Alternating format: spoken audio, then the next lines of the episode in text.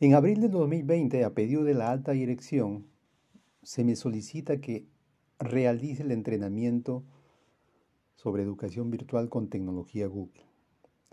El escenario era un tanto sombrío en ese momento. La crisis de salud se iba a extender, no estábamos preparados para hacer educación virtual y en, lo, en el poco avance que existía, algunos utilizaban Moodle en pequeña escala. La oficina de educación virtual que tenía unos siete años, en los últimos años venía entrenando en una aplicación Chamilo y la universidad disponía de tres grandes plataformas que prácticamente estaban guardadas. La de Microsoft, Office 365, la de Google, G Suite y la de Cisco, Webex.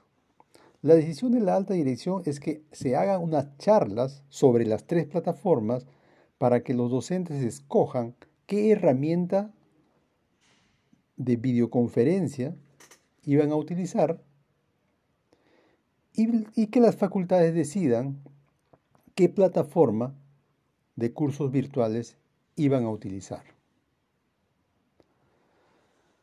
En realidad era un desafío grande por la cantidad, por el nivel en que se encontraban y por la idiosincrasia. Sin embargo, habían dos factores a favor importantes. Uno era que la necesidad era real y la segunda era que tanto docentes y estudiantes de la universidad disponían de una cuenta de correo electrónico institucional en Google, es decir, cuenta Gmail. Eso para mí fue el punto de partida.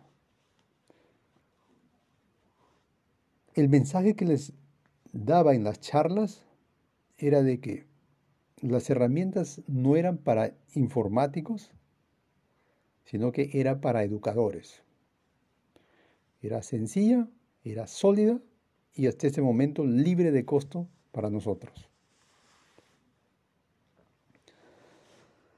y que si sabían usar correo electrónico, lo cual era prácticamente una obligación por el correo institucional, un medio de comunicación oficial, entonces si ellos sabían usar el correo electrónico, ellos podían aprender con facilidad las herramientas para educación virtual.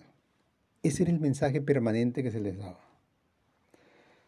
Y el otro mensaje era que ellos deberían tratar de ser autónomos, que ellos resuelvan el problema, sea solos o con la ayuda de un hijo, de un nieto, pero que ellos lo resuelvan y sean autónomos. Porque hasta ese momento se había creado una suerte de dependencia. Se le decía de que la unidad, la oficina de educación virtual, les iba a crear sus cursos, les iba a inscribir sus estudiantes, les iba a cargar sus materiales. El, mi enfoque era de que eso lo deberían hacer ellos, cada uno, cada docente. Que si él no lo podía resolver, tenía que resolverlo con alguien en su casa. Ese fue el mensaje del principio, y como todos sabemos, en las charlas no aprendemos. En las charlas solo podemos ver qué es lo que se puede hacer, qué es lo que se podía hacer con esas herramientas, tomar nota de algunas cosas importantes y luego ir a practicar para aprender. Por eso, por iniciativa propia, yo creé el primer curso llamado Entorno Virtual de Aprendizaje, el primer módulo, módulo 1, que era lo mínimo para hacer educación virtual. ¿Cuál era la metodología? ¿Cómo íbamos a trabajar? Estábamos en un entorno digital, gente mayor, con cierta resistencia, con mucho temor, con inseguridad, y el tiempo era corto. Se apostó, lógicamente, en un aprendizaje basado en competencias, porque ellos tenían que hacer sus clases sí o sí, tenían que desarrollar su competencia, cómo hacer una videoconferencia, cómo manejarse en una videoconferencia, cómo crear su curso, cargar sus materiales, inscribir sus alumnos y realizar sus clases. Había que desarrollar esas competencias y eso solo se consigue practicando. Con los materiales que estaban en los cursos, más las charlas a las cuales podían, ellos podían entrar repetidas veces, tenían que juntarse. Entonces, aprendizaje colaborativo y también aprendizaje basado en retos. Se les dio unos trabajos para que ellos resuelvan y con eso ellos inclusive podían certificarse. De esa manera ellos se conectaban entre colegas, practicaban, resolvían algunos ejercicios que eran de práctica y finalmente para cerrar resolvían la, el informe final. Pero ¿cómo podíamos darle continuidad al programa?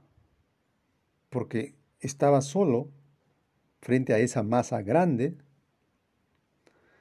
Siempre en todo grupo, según el principio de Pareto, la ley de 80-20, hay un 20%, digamos, que es más guerrero, con una actitud diferente de avanzar.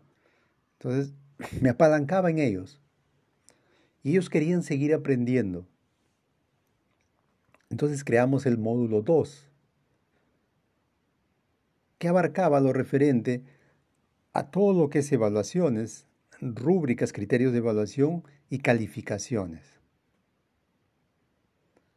Y ese grupo quería seguir aprendiendo. Claro, el grupo se iba reduciendo. Unos ya se quedaban conformes con el nivel 1, otros con el nivel 2, pero habían otros que querían aprender más. Pero el nivel 3 ya no era tanto para aprender más, era para afianzar y para compartir lo que ellos habían aprendido y actuar como guías, como mentores. De esa forma se le podía dar continuidad al programa.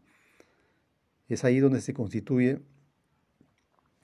la organización Profesor Digital 2030. ¿Por qué 2030? Porque apuntamos trabajar toda esta década en la transformación digital de docentes innovadores y emprendedores. Es decir, aprendizaje basado en competencias, aprendizaje colaborativo, aprendizaje basado en retos y con la asistencia de mentores es como se consiguió avanzar y empezar el semestre 2021 y a la fecha ya hemos concluido los dos semestres. Hay muchos todavía en el camino seguiremos trabajando este 2021, pero ya el desafío ahora es llevar nuestra experiencia como un emprendimiento al mundo digital y con el reto de generar una fuente de ingresos adicional. Es decir, innovación más emprendimiento. En los siguientes podcasts vamos a comenzar ya a hablar de cada uno de los cursos. Nos vemos ahí.